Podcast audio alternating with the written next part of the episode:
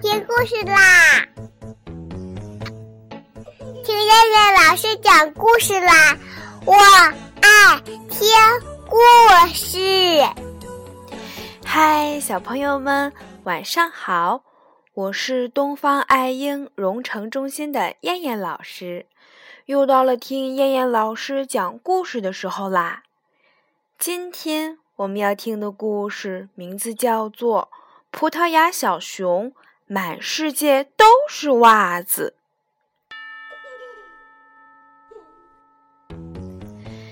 小熊对胖小猪说：“我们可以出发吗？”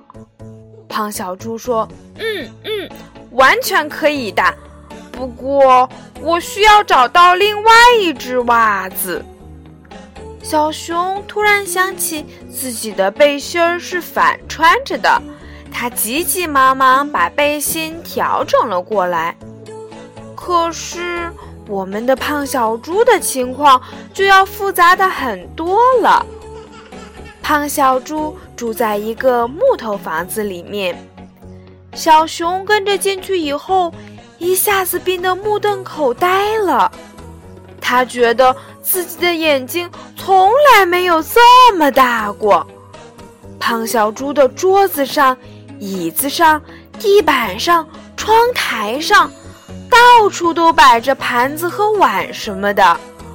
这个盘子里还剩一块没有吃完的蛋糕，那个碗里还剩几根没有啃完的骨头。更要命的是，在窗台那儿摆着整整齐齐的一排喝光了的酒瓶子。小熊吃惊地问：“嘿，你喝酒吗？”胖小猪说：“当然，为什么不呢？”你根本就不会享受生活，看我！胖小猪拍了拍圆鼓鼓的肚皮，说道：“瞧，幸福全装在里面了。我的格言是：吃了睡，睡醒了吃。”小熊高兴地说：“哈，我也是啊！看来……”我们不仅是好邻居，也都是爱吃吃喝喝的朋友。不过，我还是有个个人爱好的，我的梦想是当一名歌星。胖小猪摇摇耳朵说：“我也有个个人爱好，我喜欢听歌。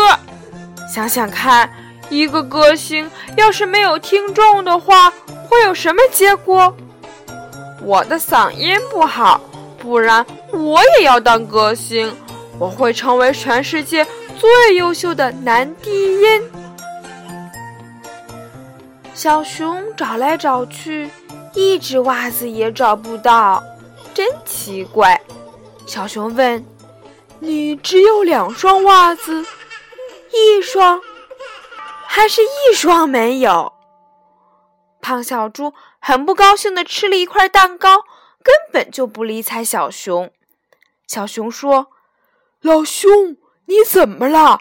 没有袜子的话，我回家给你取一双。”“什么话？什么话嘛！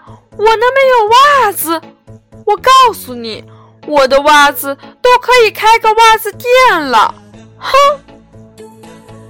胖小猪大声地说道。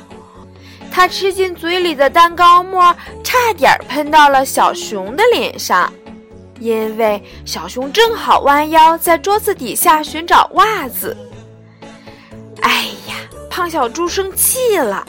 小熊挠了挠头皮，可是他的袜子在哪儿呢？突然，小熊看到了一道木门，好像木门后面还有什么。小熊问。那后面是什么？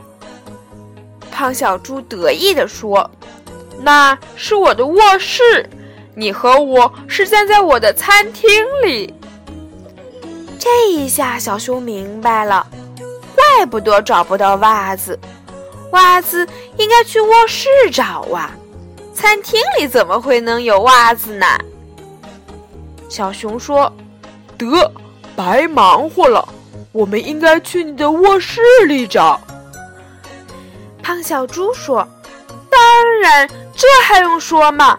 袜子又不是抹布，傻子才会放在餐厅里。”小熊轻轻地推开木门，呀，里面黑乎乎的。他一脚踩下去，就感觉脚下软绵绵的，好像踩到什么东西了。他用手一摸。哈，是一只袜子。另一只脚一挪，又踩到什么东西了。不用说，又是一只袜子。小熊高兴地说：“我找到了，找到了两只。”胖小猪说：“别大惊小怪的，还不一定呢。走，我们拿到外面看看，是不是？”胖小猪和小熊来到餐厅，小熊发现胖小猪手里也拎着两只袜子。非常不幸的是，他们提的袜子和胖小猪脚上的袜子根本就不配对，而且它们本身也不配对。胖小猪说：“我们继续找，老兄要有点耐心才行。”他们又走进卧室去找袜子，来来回回往返了好多次，而餐厅里的袜子都快堆成小山了，还是没有找到与胖小猪脚上的袜子配对的，而找到的袜子也都配不成对。这一下，小熊着急了。小熊说：“怎么？”你怎么这么多袜子都配不成对呀？胖小猪说：“我说过要有耐心嘛。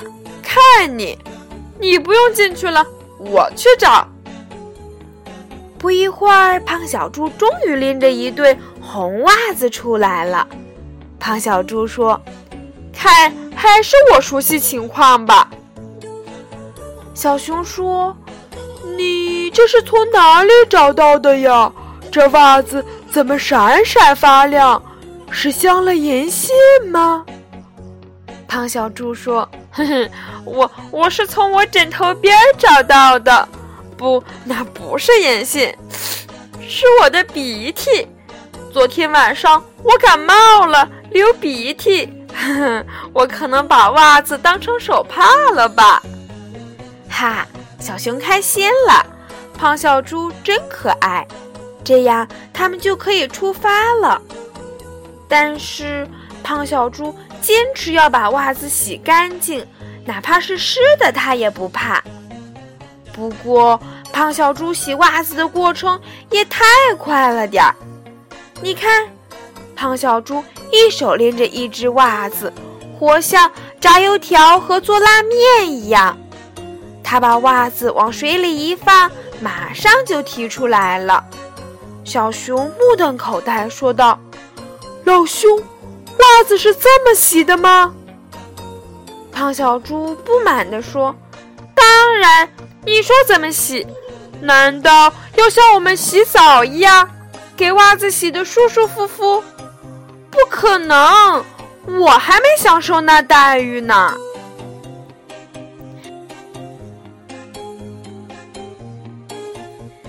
好了，小朋友们，我们今天晚上的故事就先讲到这儿吧。你想知道后面胖小猪和小熊会发生什么样的事儿吗？你想知道他们有没有找到世界吗？那我们明天晚上再继续听吧。小朋友们，晚安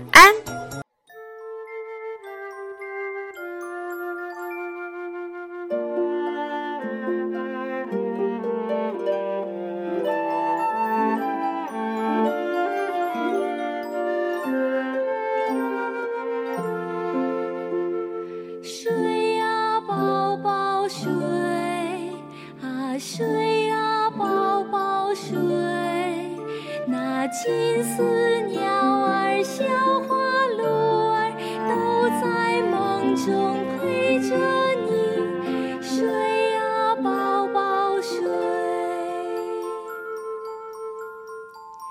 睡呀宝宝睡啊睡呀宝宝睡那金丝